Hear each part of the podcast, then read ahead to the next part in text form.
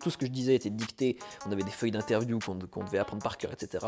Euh, questions-réponses, etc. Euh, pour que chaque euh, réponse soit conforme avec le groupe, avec, avec l'image, etc. Voilà, avec le produit. que du coup, en fait, j'ai pas pu réfléchir. En fait, j'étais juste un, une espèce de haut-parleur Bonjour à tous et bienvenue dans Succès Ordinaire, le podcast qui explore les histoires mais surtout l'humain qui se cache derrière chaque entrepreneur.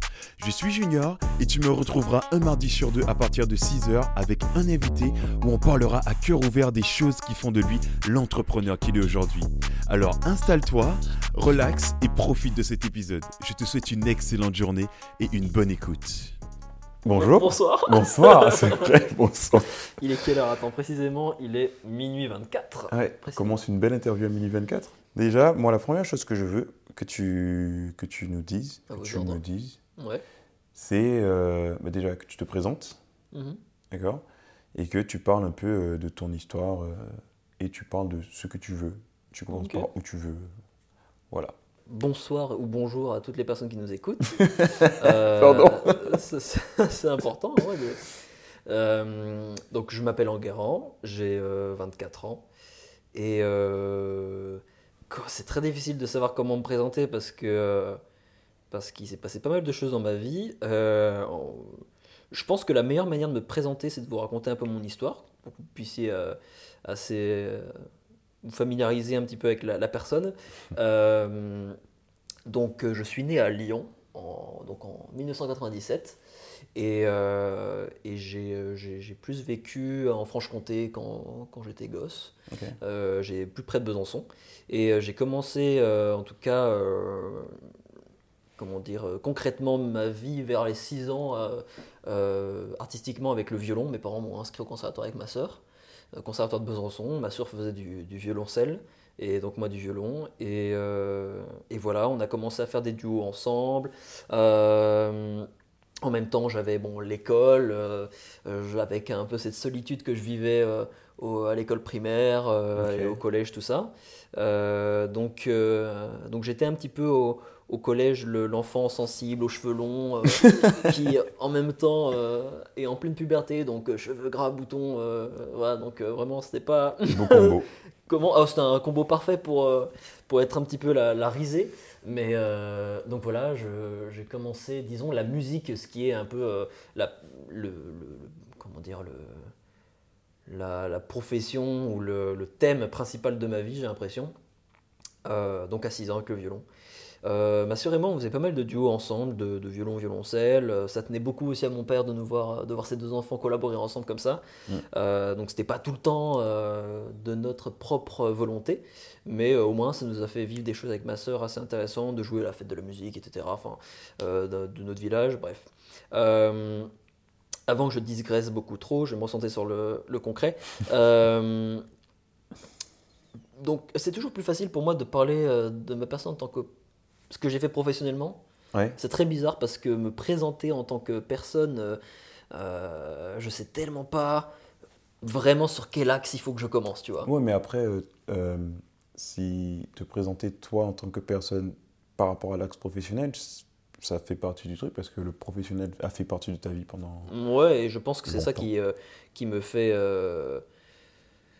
euh, qui, qui, qui, crée mes espoirs, qui crée mes objectifs personnels et qui, euh, qui par ce, ce biais euh, professionnel me permet de, de, de, repousser mes limites, etc. Donc bref, ouais.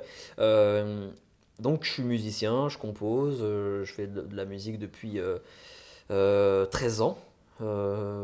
13 ans et j'ai eu la chance que ça devienne professionnel assez rapidement. Euh, j'avais un projet avec ma sœur qui s'appelait Carbon Airways. On, on, faisait de la musique électro-rock. Et euh, on était, euh, je pense, les, les deux seuls mômes de France à, à, se mettre. Donc, moi, torse nu sur scène à, 12-13 hmm. ans, à faire de la musique électro-rock vénère, à, gueuler dans des micros saturés sur scène. et du coup, ça a intrigué les gens. Et on a eu cette chance que, que les gens soient bah, voilà, intrigués réceptif un peu à ce phénomène euh, selon eux qu'on représentait. Donc on a eu la chance de pouvoir faire des concerts assez rapidement, d'être de, accompagné par des associations, en tout cas à Besançon, qui nous ont pas mal accompagnés jusqu'à jouer au Transmusical de Rennes en 2014, en 2011 pardon. Et, et, ensuite, voilà, beaucoup de choses se sont enchaînées. on, a eu, on a pu signer avec Universal, Polydor, tout ça. Euh, donc professionnaliser la chose assez rapidement. Et donc en tout cas, j'ai vécu une bonne expérience dans la musique de mes, de mes 12 à mes 17-18 euh, ans euh, avec ce projet-là. Et ensuite, voilà, j'ai décidé d'arrêter le lycée quand j'avais ouais, 17 ans, juste avant la fin de ce projet-là. Je voulais me concentrer sur ce projet-là. Bon, ça aura dû durer un an de plus. mais mais voilà, donc après je suis resté deux ans chez mes parents, euh, enfermé de tout euh, cercle social, pour me concentrer sur mes nouveaux projets, réfléchir, faire une grosse introspection.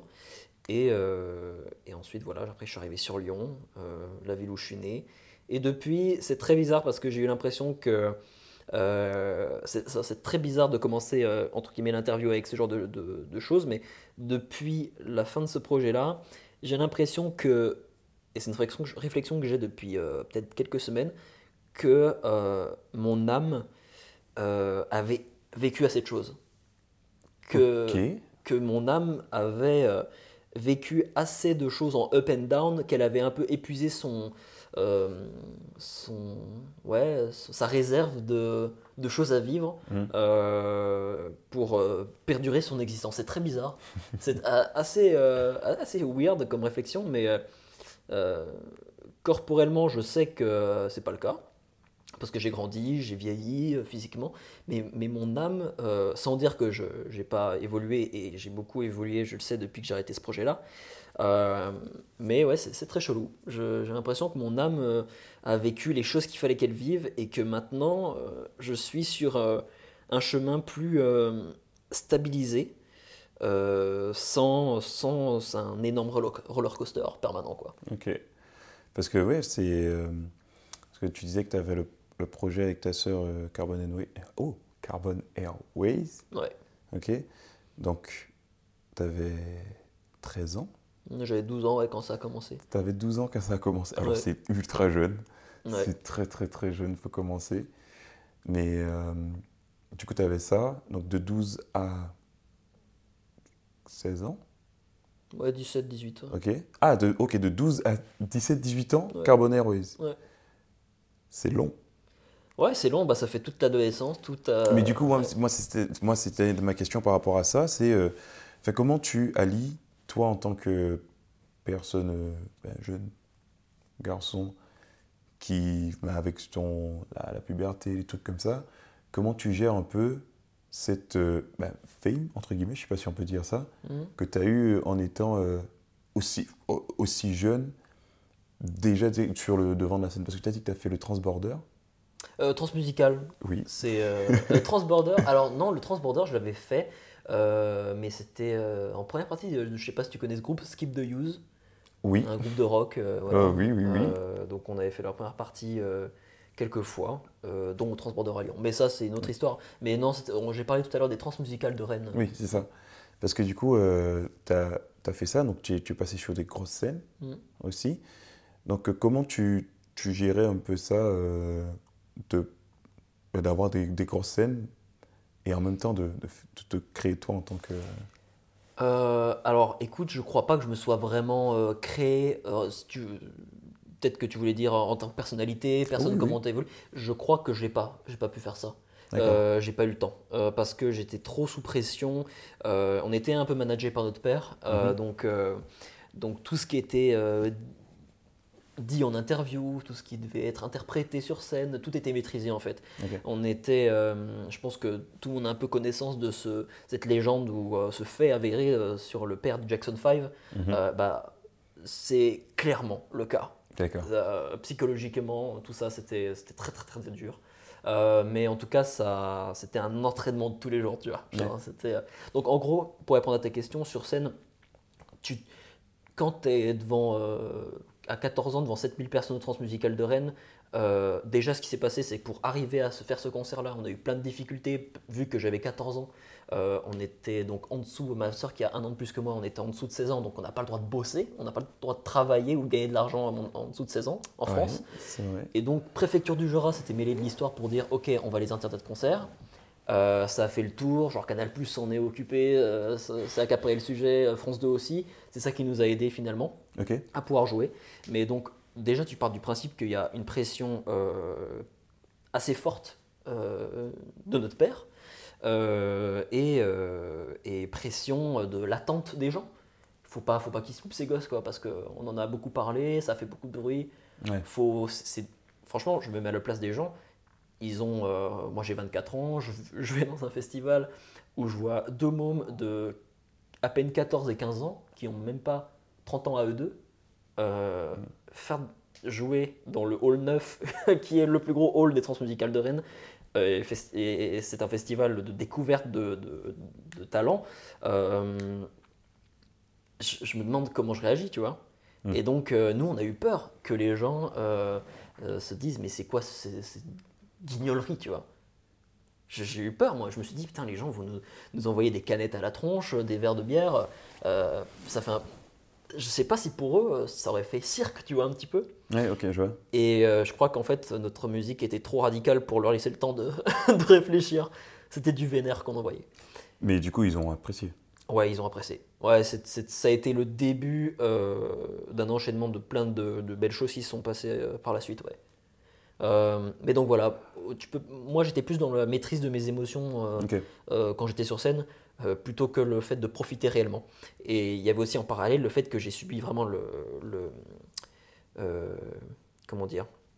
Et étant donné que au collège, euh, je subissais le harcèlement scolaire, mais bien aigu, sa mère, euh, quand tu passes de jouer devant euh, des milliers de personnes, des centaines de personnes, et le lendemain tu te fais tabasser à l'école, euh, en fait, tu te tu réalises pas. Tu es tellement en fait en, en, en décryptage, en analyse de tout ce qui se passe ou qui vivent pour essayer d'anticiper, de décrypter avant de, te- de subir quelque chose que euh, tu profites pas. Tu profites pas du Ah tout de ce qui se passe pour toi. Quoi. Donc en fait, tu avais une espèce de double personnalité où tu avais l'artiste euh, Carbon Airways, Mhm. mais aussi tu avais le Angus qui allait à l'école et qui te se faisait bully un peu euh, par les autres. Ah ouais, euh, enfin, j'ai eu la tête sur le trottoir, j'ai eu ce genre de choses-là. Donc, euh, Ah oui. euh, ouais, c'était très très dur. Le petit Enguerrand de, de, de village de Haute-Saône. et à la fois, tu vois, ce qui est très bizarre, c'est que je, je ne veux pas avoir de la rancœur par rapport à ce harcèlement scolaire, parce que évidemment, il y a toujours pire situation. Enfin, je pense pas avoir subi le, le plus gros harcèlement scolaire du monde, évidemment, même si c'était très très dur et que j'ai eu beaucoup de sang. Euh, mais euh, je, me demande, à la place de ces personnes-là, c'est vrai que c'est un peu, je pense, déroutant de voir un gosse d'un village euh, perdu dans la, campagne et, les élèves savent que ce camarade-là, il va faire son stage de troisième à Miami, tu vois, pour jouer à l'Ultra Music Festival. Je pense que dans leur tête, il y a un truc qui... Attends. Tu as dit, tu as fait ton stage de troisième à l'Ultra Music Festival de Miami. Ouais. Ton stage? Alors en fait, ouais, bon, euh, gros, gros fake euh, euh, par rapport au stage de troisième, évidemment, j'avais dit à mes profs que je faisais ça dans une salle de concert en mode ingénieur du son, etc. Ouais. Mais non, non, du coup, j'étais euh, j'étais programmé à faire un concert euh, bah, pour l'UMF. Oui. À ce moment-là, à Miami avec ma sœur, quoi. C'était en quelle année ça? Euh, 2012. Ok. Ah oui, mais tu as vraiment enchaîné. Bah, en fait, de fin de 2011, on a fait les transmusicales de Rennes. Mhm. Et euh, mars euh, 2012, on était programmé euh, à Miami. Et c'est grâce aux transmusicales qu'on a pu être programmé à Miami. D'accord. Parce que le mec, Adam Rosakov, le programmateur de l'Ultra, euh, nous a vu dans la programmation. Les mecs scrutent, hein, c'est un truc de dingue. Et je pense que notre histoire avait fait quand même pas mal parler par rapport au- à l'interdiction de concert. Mhm. Donc, euh, donc voilà, Euh, quelques mois plus tard, on se retrouve sur la scène euh, de Miami pendant le Spring Break. Incroyable. Mm. Incroyable. Parce que ouais, c'est un peu. parce que c'est- il y a des petites victoires aussi que, que vous avez eues quand même. Ah oui, on a eu beaucoup de petites victoires. Après, ça dépend comment tu les apprécies, ces victoires-là. Est-ce qu'elles ont un goût de, de, euh, tu sais, ces, ces victoires-là, tu, tu te projettes direct. Moi, en tout cas, je me projetais direct. C'était, il fallait pas me merder, quoi. Ok. Je me disais pas, oh putain, trop cool, je vais faire mon, mon stage de troisième à Miami, je vous encule. C'était pas ça. Non, j'étais, euh, j'étais en mode, ok, prochain objectif à réaliser et à pas se planter. Ok, d'accord. Ah oui, donc c'était vraiment euh, des objectifs, mais euh, toujours de- avec cette espèce de pression de il faut qu'on arrive parce qu'on n'est pas légitime, entre guillemets. C'est pas une question de légitimité, je me posais même pas cette question-là. En gros, notre père euh, maîtrisait bien notre, nos jeux de scène, etc. Qu'il fallait pas, fallait que ça se passe bien parce qu'en fait, je crois que mon père diffusait une certaine pression qu'il avait au fond de lui. euh, et du coup, bah, euh, je sais pas, moi j'ai vécu ce truc-là à fond et, et euh, je crois que c'est très bizarre parce que à la fois je peux te dire que j'étais dans, dans la pression constante avec ce projet-là, Ouais. mais à la fois euh, être précis sur des émotions que j'avais, c'est compliqué parce que j'ai fait un blackout. Ok. J'ai l'impression que toute cette période-là, de mes euh, 12 à mes, euh, à mes 10, 10 ouais, 17 ans, 18 ans, euh, je l'ai rêvé. Je l'ai pas vécu. C'est très bizarre. Je suis obligé de revoir des vidéos. Et encore, quand je revois les vidéos, j'ai l'impression que. Tu il y a ces moments où tu réalises que tu vis. Et du coup, tu regardes tes mains, tu regardes des choses autour de toi qui te font Mhm. sentir euh, que l'environnement est palpable, que le, ré- le présent est palpable, il est concret. Et quand je regarde ces, ces choses-là, j'ai tellement l'impression de voir une personne, euh, ouais, une entité méconnue, euh, euh, une entité loin de moi, je sais pas, un, un peu volatile dans l'évitation. C'est très bizarre. Je vois pas quelque chose de d'ancré, tu vois. Et euh, du coup, ça me fait la, la sensation, ça me donne la sensation de de- de- d'avoir que c'est un film en fait. D'accord. Ok. Ça fait beaucoup d'années. Un film de 6 ans, c'est c'est long. Ça fait pas mal de rush. Oui, c'est Heureusement ça. que tu t'es pas occupé du montage. Mais du coup, donc ça c'était un peu la période euh, Carbon Airways, donc avec ta sœur et tout. Donc vous avez arrêté Mm. après. Ouais. Et euh, qu'est-ce qui s'est passé après? Euh, alors, il y a, ça s'est fait entre temps, donc j'ai quitté le lycée, je pense que je peux partir de ce point-là, euh, pour voilà, continuer à développer, parce que voilà, la même année, on avait fait Coachella, euh, donc il y avait des signaux qui, qui démontraient qu'il y avait des marqueurs qui démontraient que euh, je pouvais euh, m'y préoccuper, enfin m'occuper de ce projet-là, euh, me focaliser là-dessus. Euh, parce qu'il y avait des bonnes débouchés et que franchement j'étais en STMG parce qu'il fallait euh, être au lycée, Mm. mais je m'en foutais clairement de ce que je voulais faire euh, professionnellement autre que de l'artistique. Donc, donc voilà, je me suis focus, j'ai quitté le lycée, j'ai posé les bouquins. et du coup, là, je me suis, je, suis- je suis resté en- enfermé pendant deux ans chez mes parents. La première année, euh, à la fin de la première année, le projet s'est arrêté. Euh, officiellement pour euh, ma sœur et moi, mais sur les réseaux sociaux, on n'en a pas parlé parce que c'était toujours très difficile d'expliquer la situation. Et encore aujourd'hui, euh, la situation, euh, pour nous, c'était très compliqué d'être clair sur quand moi je suis retourné après sur ce Facebook qu'on tenait pour expliquer les raisons Ok. de notre arrêt. C'était des raisons qui, qui effectivement, il y avait, y- il y avait de, de la vérité là-dedans, mais pas tout, parce que on- à ce moment-là, on n'avait pas cette, euh, ce recul, euh, cette distance par rapport à ce qu'on ce qu'on avait vécu et, euh, ce Mm. qu'on- et les raisons pour lesquelles on arrêtait. Euh, mais finalement, c'était parce qu'il y avait trop de pression. Trop de pression et ça dégradait trop l'esprit familial, en fait. D'accord. Il y avait une, il commençait à avoir une trop grosse overdose de tout, en fait. Donc voilà, donc après, donc dans ces deux années-là, euh, j'ai vite vu que les personnes qui, étaient avec moi au lycée, qui se prétendaient être mes amis, euh, bah, n'en étaient pas, des solides en tout cas. Euh, c'était des. comment dire. je vais pas poser de jugement concret en généralité, mais beaucoup étaient là parce que je représentais quelque chose. Mais pas parce que ma personnalité était intéressante, voilà. Enfin, ils me connaissaient pas tant que ça, quoi. Ils voyaient que je faisais des trucs sympas. Euh, voilà. Oui, il voulait croquer un peu du gâteau. Quoi. Euh, je pense, ouais. Euh, donc voilà, et je me suis retrouvé très très seul. Et, et comment dire, il y a un moment donné où, où euh, donc là, dans cette période-là, j'ai commencé à faire de l'anorexie mentale, où euh, en fait, euh, je, je ne m'acceptais plus, je sortais de plus, du coup, j'étais devenu tellement blanc que j'étais presque phosphorescent. Je sortais juste pour aller faire mes courses, et euh, j'étais trop content quand je sortais parce que c'était le moment où il fallait que, où je pouvais euh, m'apprêter, tu vois. je- Ok. avoir la sensation de m'apprêter pour sortir à un endroit, parce que sinon j'étais toujours en short ou, ou en, en jogging, tu vois. Je me laissais vraiment aller, j'étais sur une petite mort, tu vois. Et, euh, et donc je sortais à Intermarché comme si j'allais en soirée. et, et, donc voilà, donc je me photographiais tous les jours, je me faisais des photos en 360, me filmais en 360 pour voir si je prenais des joues, si je prenais du bide. Euh, je, je, je me limitais, je rentrais mon vent toute la journée. Et euh, ça, c'était le début justement de cette espèce de, je pense, à la fois d'une mort, mais pour euh, accéder à une nouvelle vie, tu vois. Euh, que j'allais faire, euh, je te parlais tout à l'heure de mon âme qui, euh, qui avait vécu à cette chose. Euh, je pense qu'elle a dû se retrouver un, un nouveau, un nouvel objectif de vie, une nouvelle trajectoire pour, pour savoir qu'elle peut encore grandir, se développer cette âme-là, Mhm. tu vois. Donc voilà, je, dis, je t'ai rencontré en 2000, ensuite en 2015, euh, dans cette période-là, quand Oui. je venais d'arrêter le, le lycée, un an plus tard, et on se rencontre à l'occasion des apérotubes organisés par Gonzague. Euh, et il y a eu un moment décisif euh, dans ma vie à, cette, euh, à ce- cet apéro, à cet événement, euh, parce que du coup j'étais venu avec, avec ma sœur Éléonore, et on était au tout début, voilà, au tout début de l'événement, il n'y avait pas grand monde, et, et je vois une personne assise sur un banc au fond, et on se dit bonjour de manière vachement naturelle. Et ce, et ce mec euh, s'appelle Arthur, euh, et, euh, et il me dit Putain, mais mec, euh, je te connais, t'es le mec de Carbon Airways, tout ça. Je suis genre, ok, ouais, bah, je suis habitué à ce qu'on me reconnaisse à ce moment-là, tu vois. Ouais. Donc voilà, je discutais avec Est-ce le gars, mais je. Tout ça, c'était après que vous ayez fait coacher là, c'était ça Ouais, le dernier. c'était un an plus tard. Voilà, Ouais. ok.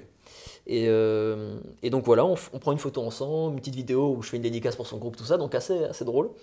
Et euh, on garde contact. À cette, à cette époque-là, bah, justement, j'étais un peu perdu. C'était la première année où je voyais que les gens, ils étaient plus trop, euh, comment dire, j'étais, très perdu euh, au point de vue social. Et du coup, j'ai commencé à pas mal discuter avec Arthur à distance.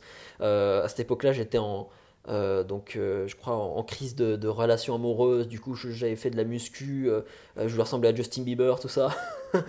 et du coup, il m'a accompagné sur le choix des protéines. Enfin, c'était, c'était assez drôle comme, comme début de, de relation amicale. Et, et en 2016, il me propose de partir en vacances avec lui et de ses potes, des surfeurs à Biarritz. Mhm. en- donc en août 2016, euh, début août 2016, je me rends à Biarritz. J'arrive en avion, il vient me chercher et, euh, et je suis phosphorescent. Il me dit Mais mec, comment t'es blanc? C'est ouf, mec. Euh, tu me sers de. de tu sais, comme l'aluminium pour de, se bronzer, tu te mets en face et ça te renvoie des rayons lumineux, quoi. Et, euh, et donc là, je passe un moment. Et puis en fait, il m'avait déjà parlé vite fait d'une potentielle colocation. Et, et je suis allé à Biarritz en me disant J'espère qu'il va me proposer. Et au fond moi, j'étais en mode, c'est ça où en fait ma vie, je sais pas ce qu'elle devient quoi. Je je peux pas continuer comme ça. Je mon quotidien, je pourrais pas être euh, en respect des, des, des personnes de ma famille. Je je vais pas décrire euh, l'environnement dans lequel je vivais concrètement, mais c'était les deux pires années de toute ma vie. D'accord. Ok. Vraiment les deux pires années de toute ma vie. Euh, donc voilà, donc je, d'où l'anorexie, ce genre de choses-là où en fait tu, pour vivre, je crois j'avais besoin de, de sentir mon corps euh, et de me maltraiter. Enfin, c'était assez bizarre comme relation avec moi-même à ce moment-là. Mais je pense que j'étais en, en plein bouleversement. Il y avait un gros changement de ma vie qui allait euh, procéder. Mm.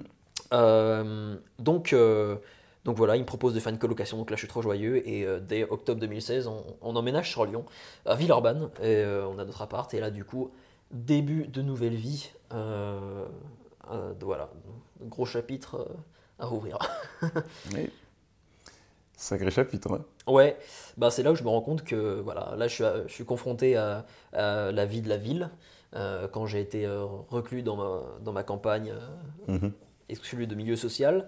Euh, et du coup, là, je, je commence à être totalement perdu. Je, je dois retrouver mes repères euh, avec euh, une personne qui est entrepreneuse, euh, qui a ses, ses- voilà, ses, ses modèles de vie, etc. Enfin, ses modèles, ses mécanismes, ses, hab- ses habitudes, ses routines, tout ça. Donc, moi, je suis un peu perdu. J'essaie de, de prendre un peu le pas en me disant, OK, je, au lieu de, de jalouser une, la position de quelqu'un, je vais essayer de m'en inspirer. Mhm. Et donc, euh, j'ai reproduit un peu ces schémas-là euh, pour pouvoir me les euh, approprier. Et, et c'est devenu un peu par, par hasard mon, mon grand frère, ce mec-là.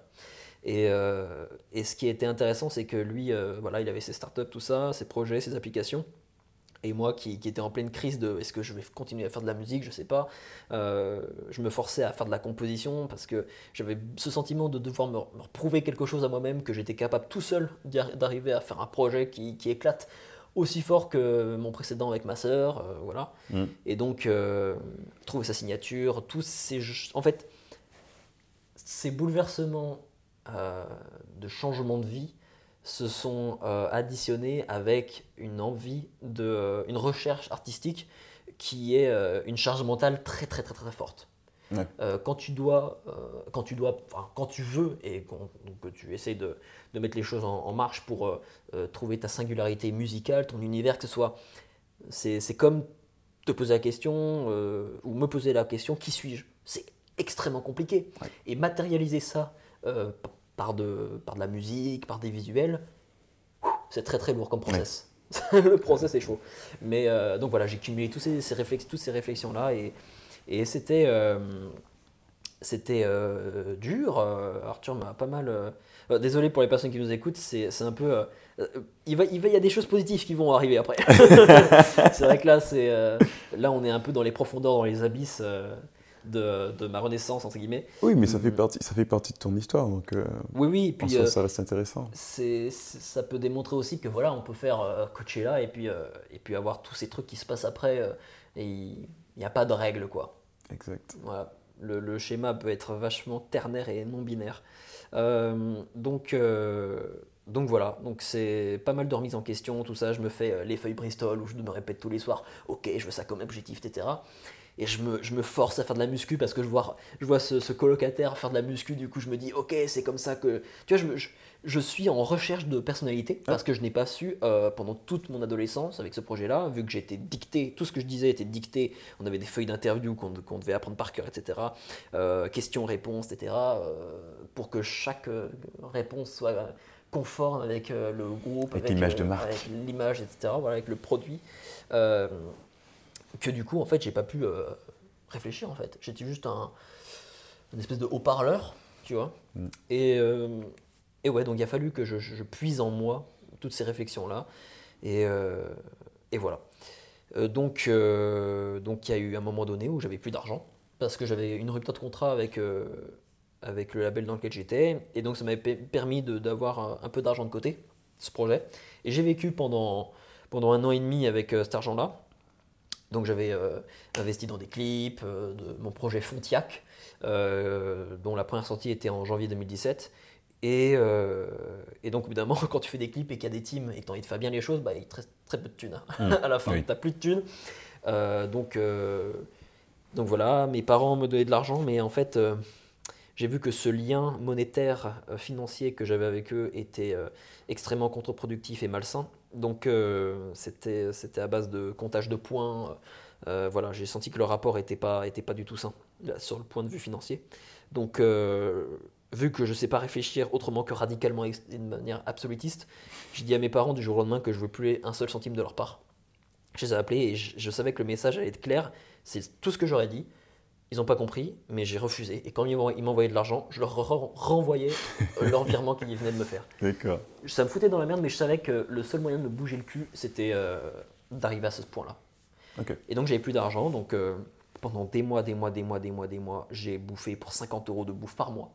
Donc c'est tout con, hein, quand tu as 50 euros, tu te cales sur ce 50 euros là, déjà tu vas à Lidl. Et je suis comme un con parce que je prenais le tram, donc je payais 1,90€ de, de TCL, de transport en commun, pour aller jusqu'à Lidl près de Guillotière euh, pour me choper de la, de, la bouffe pas chère.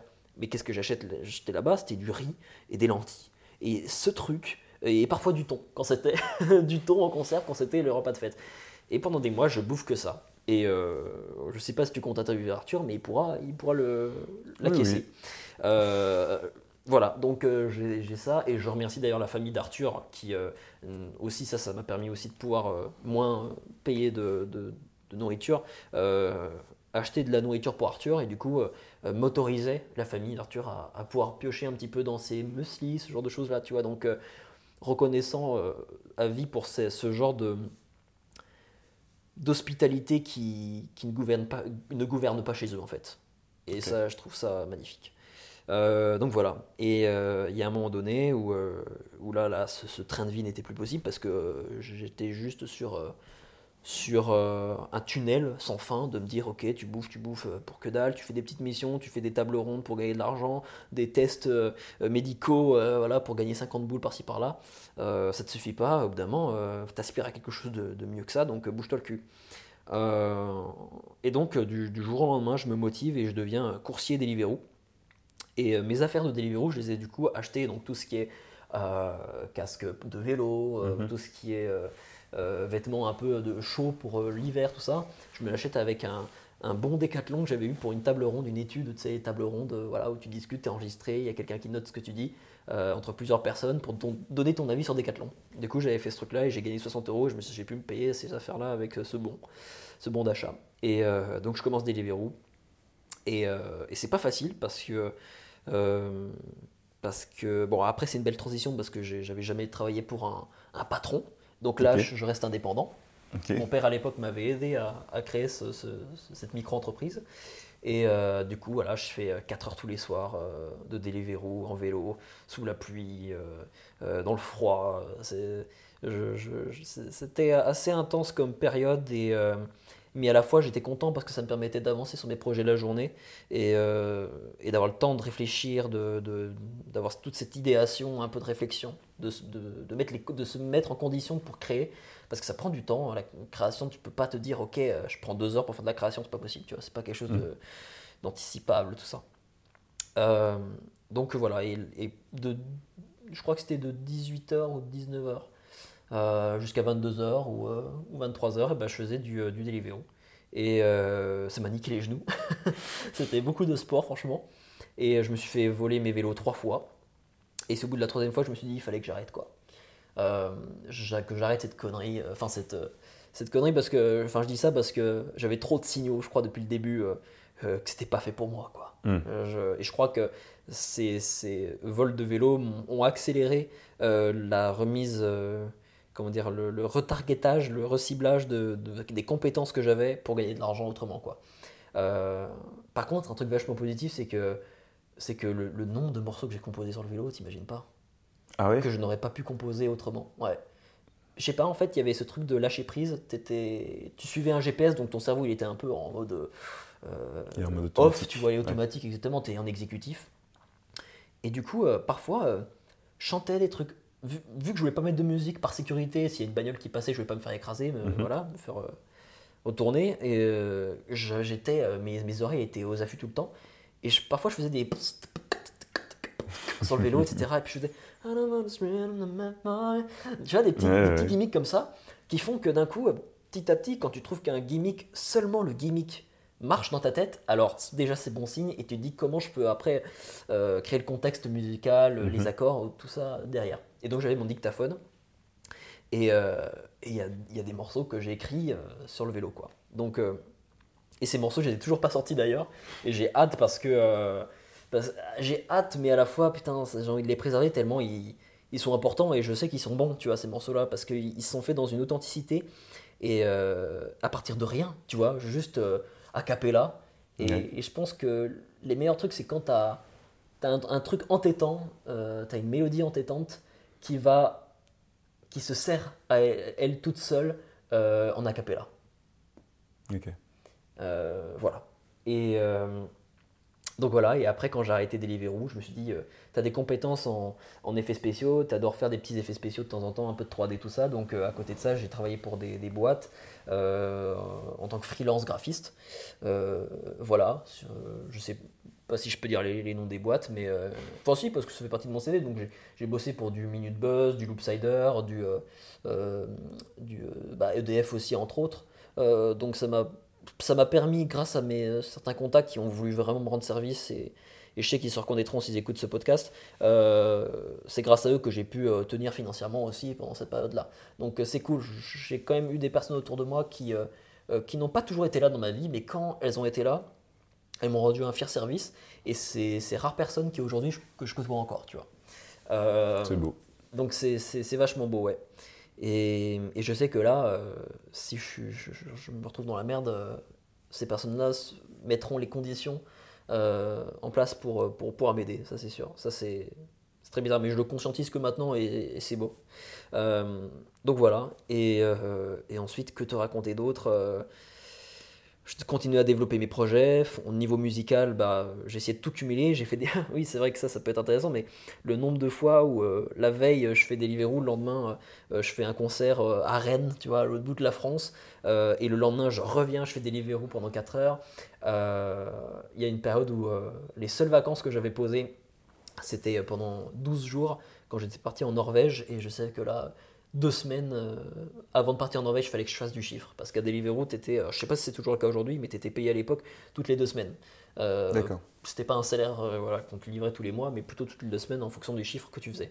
Et du coup, je savais que si je bossais pendant deux semaines comme un enfoiré, en Norvège, je serais tranquille, apaisé financièrement, sachant que c'est un pays qui est cher. pour y aller, ça va, mais, c'est cher d'y vivre. mais voilà, et donc j'ai pu tourner des clips, enfin des images de clips là-bas. Donc euh, je continuais, continuais, bien évidemment à cultiver euh, euh, mes projets artistiques, à développer cet axe musical. voilà, en faisant des concerts. je suis reparti à zéro en faisant Emergenza. Je sais pas si tu vois ce que c'est Emergenza. De nom, ça me dit quelque chose. Alors, je crois que c'est plus réputé parce que c'était dans le film LOL. en fait, tu sais, t'as le beau gosse, t'as Lola, je crois qu'elle s'appelle, son, son pote, mais qui devient un peu son amoureux, euh, il, fait une scène et en fait c'est dans un, dans un tremplin qui s'appelle Emergenza, qui est un tremplin voilà, où, où, plusieurs artistes, plusieurs groupes euh, peuvent se produire et il y a des compétitions aux mains levées, euh, plus, le, plus, le plus de mains levées, enfin sont levées, tu as des points, etc. Donc tu peux passer aux étapes supérieures jusqu'aux quarts finales, demi-finales, finales. Et du coup j'ai commencé à faire mes premiers concerts pour Fontiac avec Emergenza. Et euh, j'étais trop content. Et je sentais une pression dans ma tête quand même. À l'époque, je chantais pas sur scène, tout était enregistré. Et, euh, et je sais pas, c'était comme une, une revanche pour moi de, de, je sais pas, de revivre quelque chose euh, de concret.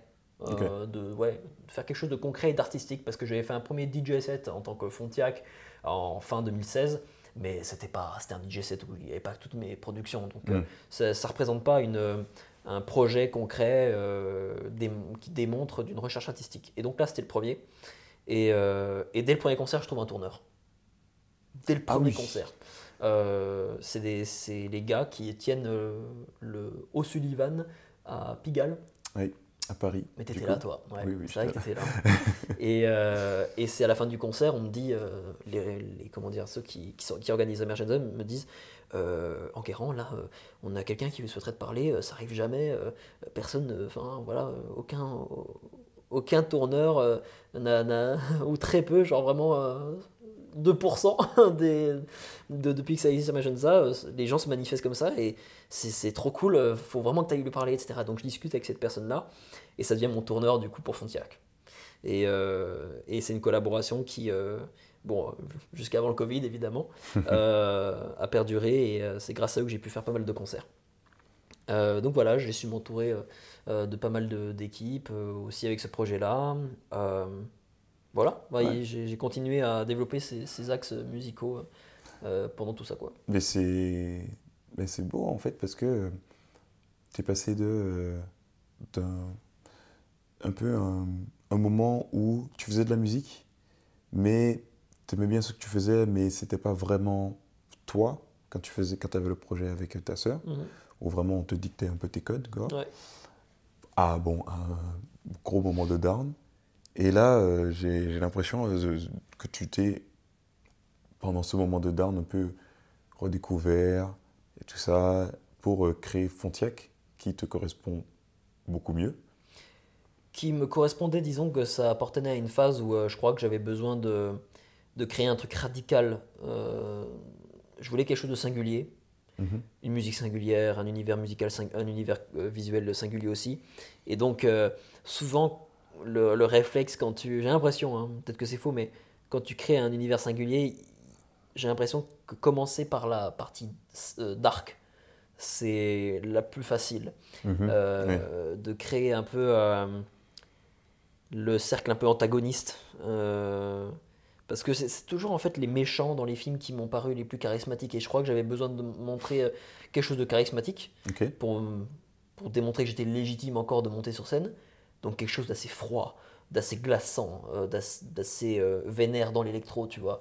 Un truc euh, beaucoup sur la distance, euh, avec, euh, sur les réseaux sociaux, un truc où on me voyait toujours de dos, etc. Je sais pas. En fait, je crois que j'avais besoin de cette phase de euh, crise, un peu de... de j'ai besoin de, de manifester autrement que de nature euh, que je suis quelqu'un euh, qui a de la virilité, euh, qui, a, qui a du charisme, tu vois. Ok. Eh Ouais. ben, tu t'exprimes à travers le personnage? Ouais, ouais, mais c'est très bizarre parce que là, le, le tableau que, que tu vois là dans, dans mon appart que j'ai fait, en fait, c'est très bizarre parce que tu vois le volcan, il est noir, Mm. totalement noir, et la lave qui en sort, elle est de couleur. Et euh, c'est le. Je sais pas pourquoi, en fait, c'est ma tante euh, qui m'a dit euh, Non, mais je sais pourquoi tu l'as fait. Et moi, j'ai fait ça instinctivement, tu vois, je me suis dit Mhm. Ok, je pense à ça, je le fais. Mais c'est vrai que finalement, à partir de ce moment-là, j'avais besoin de ramener de la positivité dans ce que je faisais artistiquement. Ramener de la, de la fougue, de la fantaisie, de la joie, tu vois, quelque chose d'assez brillant. Et c'est à partir de ce moment-là que, que j'ai vraiment réussi à, artistiquement à, à converger mes dualités. Et donc ramener le dark, le bright à, à une entité particulière qui fait que j'accepte ma partie féminine, euh, à mon ratio spécifique, que ma partie masculine, que j'accepte ma voix euh, qui n'est pas la, la plus grave ou charismatique, euh, comme si je devais te réciter un storytelling auprès d'un- d'investisseurs, tu vois. Euh, donc voilà, ça m'a beaucoup d'assumer un peu cette innocence que j'avais au fond de moi. Ça, ça m'a aidé en tout cas à, à, à intégrer euh, de nouvelles choses dans mon univers artistique aussi. C'est beau. C'est, c'est, là, c'est vraiment, un- on dirait, un, un chemin. Comment, je sais pas comment on dit. Ah mais c'est initiatique. Voilà, un récit, une- un récit, un récit initiatique, exactement. Ah mais et, et en fait, je crois que la vie c'est que ça. C'est une quête initiatique où en fait euh, tu vas sur un chemin euh, avec certains, certaines préoccupations. Tu décides de, de te focus sur ces, de, les mettre en priorité, euh, euh, ces, ces, euh, pré- préoccupations pour les régler, pour les améliorer, pour régler des questionnements internes. Mais il y en a de nouveaux ensuite qui arrivent. Et c'est très bizarre parce que moi pendant longtemps, j'ai cru que ça allait jamais se terminer. J'ai cru que ce chemin était interminable. Mhm. Que j'étais toujours, genre je me prenais un gangbang de problématiques, tu vois, genre ça venait de tous les sens, quoi, par jet, vraiment. Donc, euh, Seigneur. euh, non mais euh, je sais plus pourquoi je, je parlais de, de ça, mais euh, Non, mais du, coup, tu- du coup, le chemin paraissait long, mais t'as tenu. T'as tenu bon ouais, et t'as fini par trouver la fin, quoi. Alors, Mhm. non, c'est pas encore la fin. Ah non, c'est pas la fin, mais ça, ça le sera jamais. Euh, et tant mieux, parce que à la, à la fois, sinon, c'est plus du tout excitant. Euh, mais, euh, mais ouais, en, tout cas, je suis content de, de cette grosse phase où, en fait, quand tu parles à des gens, tu, comme, tu, te- tu rougis tellement parce que tu as vécu deux ans enfermé chez tes parents et tu as la peur des gens et tu crois que les gens sont méchants, Mhm. tellement tu as vécu dans un paradigme euh, familial euh, ainsi, euh, que tu rougis tellement que tu pleures des yeux, quoi. Euh, je, je bégayais, je j'arrivais plus à faire quoi que ce soit. D'approcher qui que ce soit, c'était impossible. Mm. Donc euh, finalement, ce qui était assez chelou, c'est que euh, par peur d'affronter la ville, je me, je me, je m'isolais du coup dans, dans, dans mon appart. Et tout, mais tous sans exception à mon avis, et peut-être toi hein, d'ailleurs à la rigueur, et je t'en veux pas évidemment, mais vu que vous ne connaissiez pas ce que je faisais, beaucoup ont pensé que, que j'étais rempli de fainéantise à pas sortir de chez moi. Euh, parce qu'ils du coup ils se disaient oh, le petit Enguerrand là euh, qui, est, qui est dans l'appart, euh, qui fait pas grand chose de sa vie, etc. Et, euh, et en fait, c'est, euh, j'ai, pu le préciser à certaines personnes récemment euh, bah que putain, je, bossais mon univers artistique et, Mm. et que je pouvais le bosser que en étant enfermé quoi. Mais c'est bizarre parce qu'à la fois, tu vois, je, je dis ça, mais je sais que je connais l'importance de, de ne pas se, se- se- s'enfermer pour se dire, ok, euh, il faut créer, il faut créer, il faut créer. C'est contre-productif finalement. Il faut que, il faut que, il faut que. Tu te mets une, une autopression qui est contre-productive. Et que justement, tu as besoin de vivre des choses pour en raconter. Et euh, ce qui fait que petit à petit, j'ai, euh, développé et enrichi cet univers-là, c'est parce que j'ai vécu des choses. J'ai vécu des choses chiantes, j'ai vécu des choses super belles, des rencontres. des événements qui ont fait que ça a influencé radicalement ma manière de, de voir ma production, euh, mon univers artistique euh, et mon identité quoi. C'est beau. C'est beau. Mais c'est. Parce que c'est vraiment ça en vrai, en soi. En soi, c'est euh, toujours. Mais c'est en fait ce que tu as dit là, j'ai beaucoup aimé. Tu as dit que il faut vivre des choses pour avoir des choses à raconter. Mhm. Et quand tu fais de la création, enfin, quand tu. dans ton univers, enfin, artistique ou bien même, euh, même quand on fait des trucs pas artistiques, enfin, on a besoin aussi de s'entourer de gens. Parce que c'est les gens qui nous font évoluer beaucoup. Et, et souvent j'ai l'impression que quand même on dépend un peu des gens pour vivre des choses dans la vie. hein. Parce que euh, finalement les souvenirs tu, tu peux te les créer tout seul mais euh, c'est c'est comme avoir de l'argent finalement. Si, si l'argent tu, tu, tu vis des choses grâce à ton argent mais tout seul, je trouve ça, je trouve ça triste. Oui. Euh, et finalement, euh, enfin, les, les souvenirs, je crois que il y, y a plein de fois où je, je suis un peu dans cette ambivalence de me dire ok, je veux gagner de l'argent et tout. Et, mais, mais finalement, la vérité, c'est que quand je suis entouré de gens avec qui je suis connecté, euh, avec, avec une, on peut se comprendre facilement. Bah finalement, j'ai pas besoin d'argent, j'ai juste besoin de ces gens-là et, euh, et, et d'être dans un joli décor et ça me va, tu vois. J'aime beaucoup. C'est tout en fait. J'aime beaucoup le joli décor. mais oui, mais c'est la vie est faite de choses simples. Ouais, ouais, ouais. Et j'ai toujours eu peur, par, par contre, euh, vu que je suis assez intransigeant envers moi-même et euh, avec des ambitions toujours plus grandes que les autres, que justement cette espèce de sagesse, cette prise de recul sur la vie, ce prise, ouais, cette prise de recul sur la vie, euh, allait m'endormir.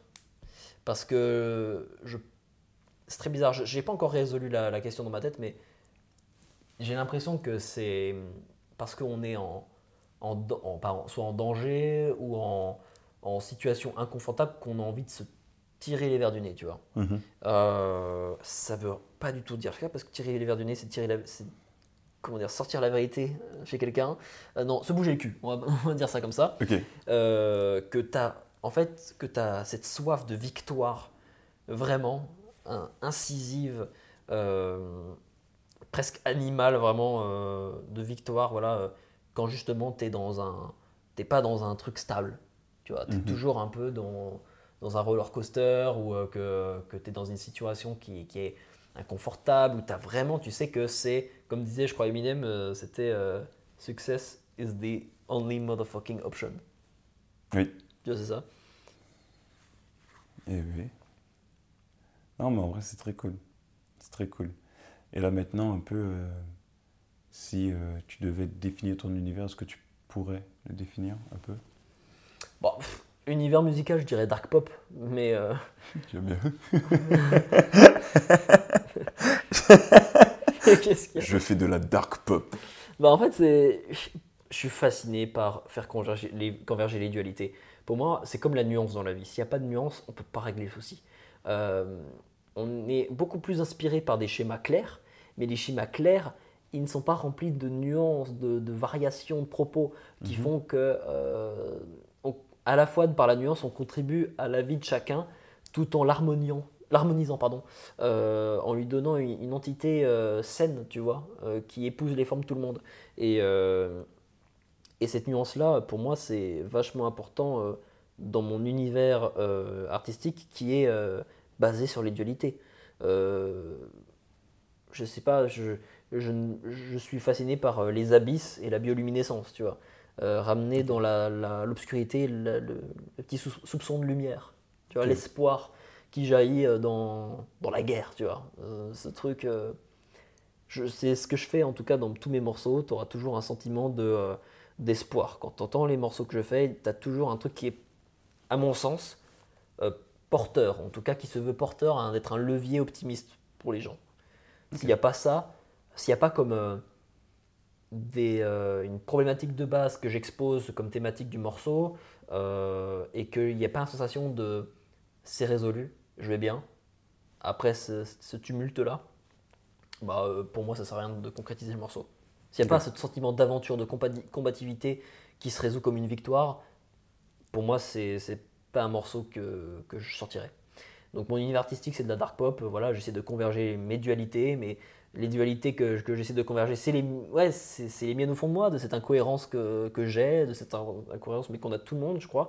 Euh, qu'on sait pas trop vraiment c'est quoi notre, la direction claire de notre vie. Euh, du coup, on fait en fonction de nos intuitions. Euh, et voilà, donc euh, j'ai un univers artistique propre, conceptuel que je peux développer, mhm. et un autre qui est vachement plus naturel, où je sors des morceaux qui sont beaucoup plus, un petit peu plus rock, mais avec une thématique qui veut réellement dire quelque chose. par exemple, le prochain que je vais sortir, ça parle d'un truc assez, assez borderline, qui est que il s'appelle Therapeutic Boy, euh, où en fait, euh, c'est qu'il y a 4 ans, je revenais de, de, Villeurbanne chez mes parents, et ma mère m'a dit, ok, j'ai envie de te parler pour, euh, pour qu'on ait un échange entre nous, etc. Donc là, je me dis, ok, let's go, je suis plus à ça près, tellement j'ai entendu.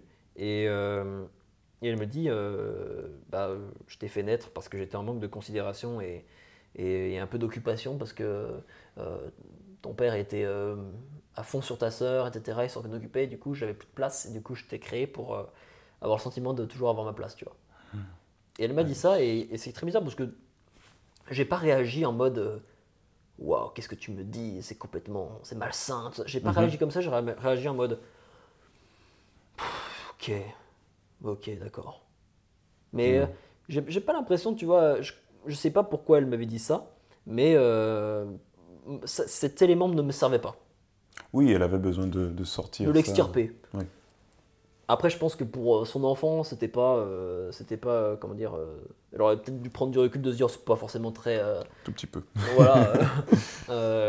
comment dire, c'était pas un levier pour cet enfant, mais par contre, ça a été un levier pour un truc artistique qui a fait que j'ai fait ce morceau qui s'appelle Therapeutic Boy, où je parle de, de ce moment, de ces moments où ma mère me regarde quand mes parents s'engueulent, elle me regarde, tu vois, précisément avec le regard profondément pour me dire, ok, là, tu vois ce qui se passe, tu me soutiens là, tu vois, ce truc un peu de t'es là, hein, je, te, je te lâche pas, hein, t'es es là pour moi. Hein. Euh, ah tu vois, donc cette, cette euh, pression d'appartenance euh, à elle.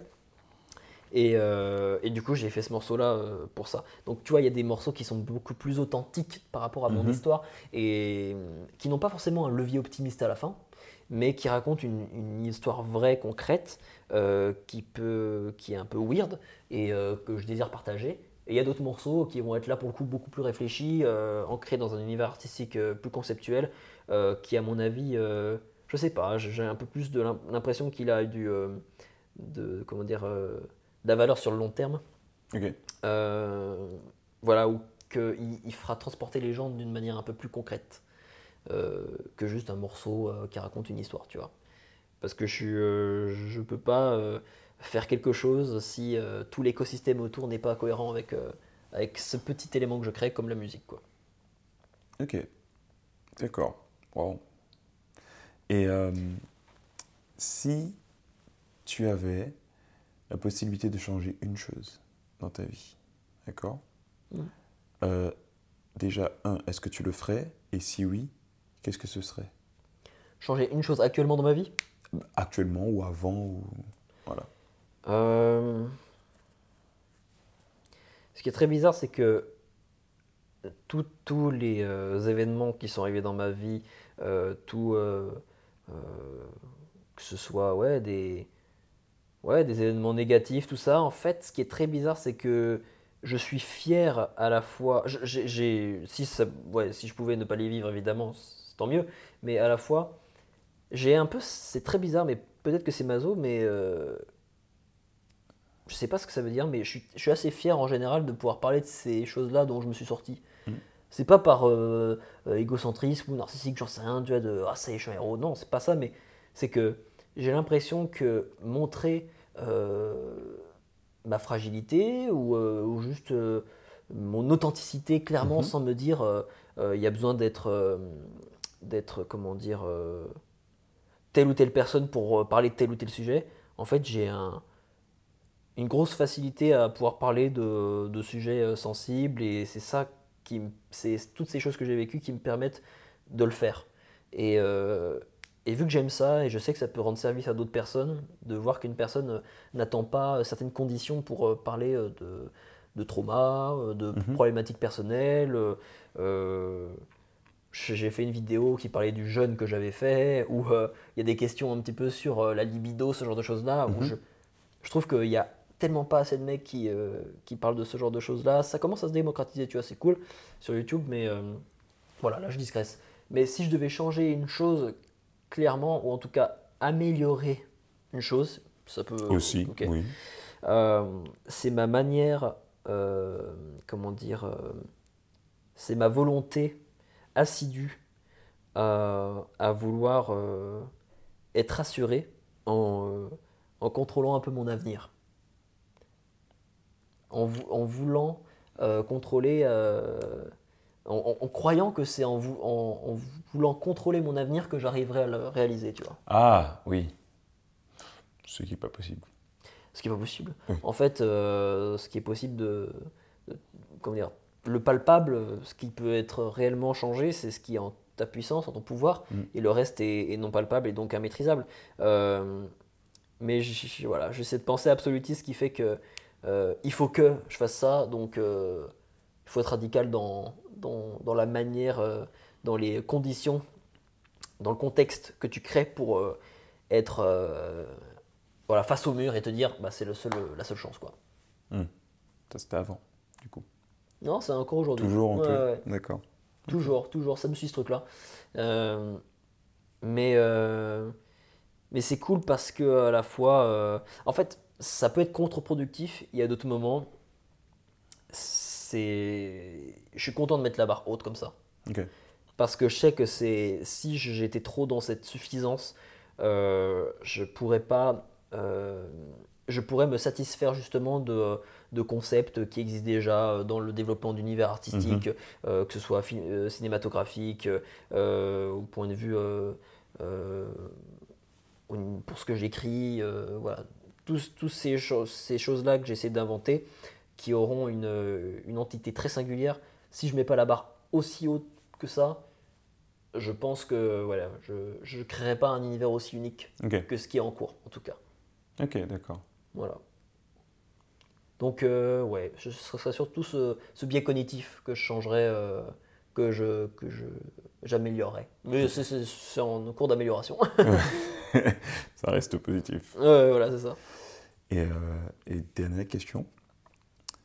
Est-ce que. Alors, question. Il faut vraiment que j'aille te dire question parce que c'est pas une question. Ouais. Mais là, t'inquiète, hein, il, est, regarde, il est 1h21 Oui. ici, actuellement. Donc, euh, désolé hein, si, euh, si c'est un peu. euh, on, on digresse légèrement dans les conversations. Mais, mais c'est. Voilà. Au moins, c'est authentique. Il n'y a, pas de- il y a pas de rôle là qu'on joue parce que j'en ai fatigué. Ah, ça, c'est sûr. on n'a pas le temps pour les, les rôles là. C'est sûr.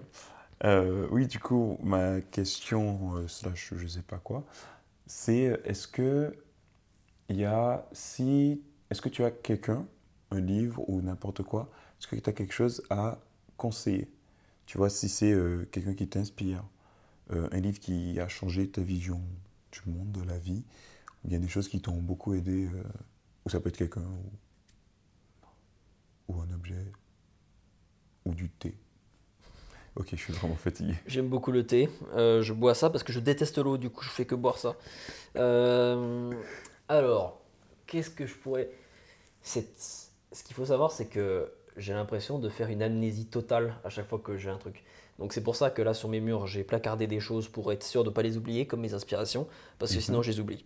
J'ai une amnésie euh, comme le blackout dont je t'ai parlé sur euh, mon adolescence, c'est ouf. Mais donc c'est toujours très compliqué pour moi de trouver, euh, de savoir précisément qu'est-ce que je pourrais conseiller. En fait, ça dépend, parce que sur un point de vue euh, psychologique, je vais donner une autre réponse, que ce soit un point de vue artistique ou une autre réponse aussi. Euh, je, moi, ce qui m'a inspiré, c'est... euh, après, euh, je pense qu'il y a un truc vachement important, c'est l'intuition.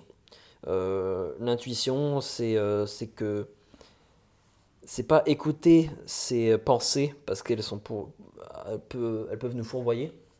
Mais l'intuition c'est ce que tu ressens au fond de ton corps quelle émotion tu, tu ressens.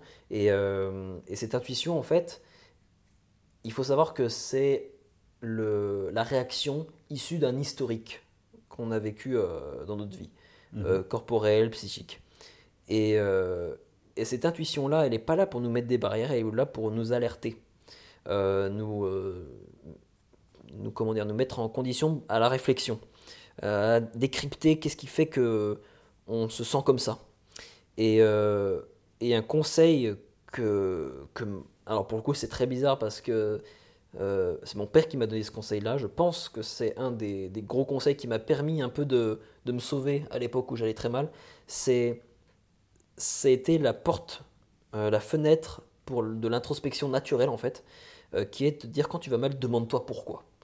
Et cherche, cherche, qu'est-ce qu'il y a dans ton corps, qu'est-ce que, qu'est-ce que tu ressens, qu'est-ce qui s'est passé avant, euh, pourquoi, quels éléments, quel est, quel est l'alignement des planètes qui a fait que tu te sens mal actuellement, qu'est-ce qui fait que là, voilà, concrètement, mhm. cette émotion que tu la vis, qu'est-ce qui fait que tu la vis comme ça? Et ça, ça m'a pas mal aidé pour euh, décrypter des choses autour de moi et, et savoir m'écouter et je pense que, que s'écouter et prendre le temps de s'écouter, c'est quelque chose qui est vachement important parce que c'est le seul moment où euh, on ouvre la porte à, notre inspiration, à notre, notre fougue, à notre craziness, à notre folie. Euh, et cette folie-là, c'est quelque chose qui est un, levier pour créer des choses uniques qui nous ressemblent. Et euh, sans cette folie-là, je pense que chercher un petit peu sa radicalité en nous, ça nous permet de créer des choses qui, qui nous qui soit nous reconnecte avec, euh, avec notre personnalité ou, euh, ou qui démonte notre, de notre singularité. Ok. Voilà, il y a eu plein d'éléments que j'ai dit là, mais. non, mais c'est. Ben ça, ça, ça conclut un peu tout ce que tu as dit euh, depuis le début. Mm. C'est vraiment s'écouter, déjà. Ouais. Et.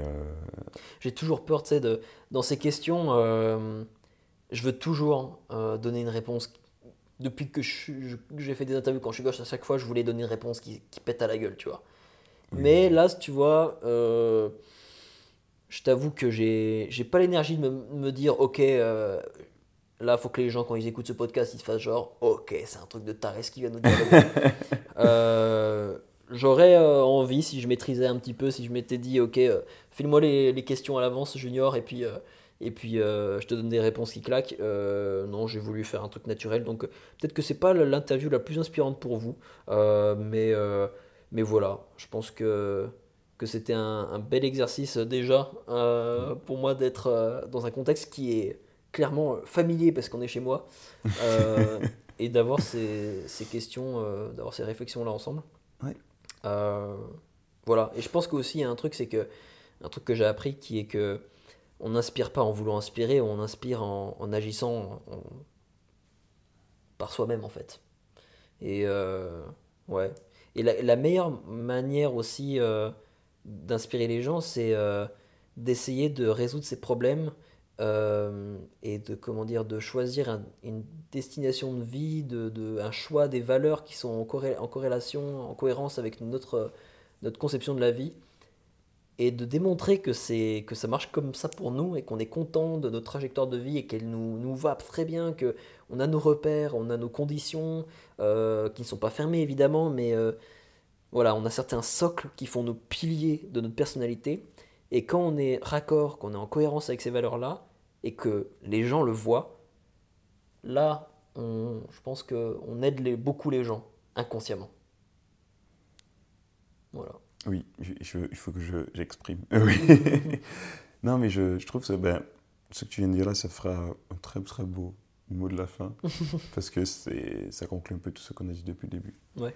Franchement, merci.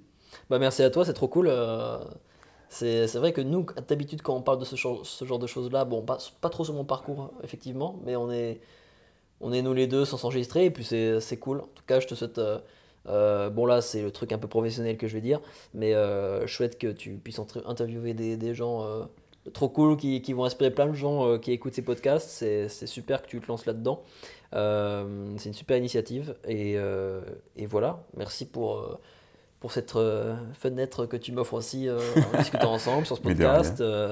et puis voilà, merci beaucoup à tous de nous avoir écoutés et, et puis à très vite. Vous pouvez Putain, là, c'est de l'instant promo. Vous pouvez me suivre sur Instagram, euh, FONTIAC. ok. Voilà. Mais de toute manière, je vais tout mettre. Ah, Il fallait que je le fasse pour la conscience, tu vois. je vais mettre tout en, en description. Ok. merci beaucoup.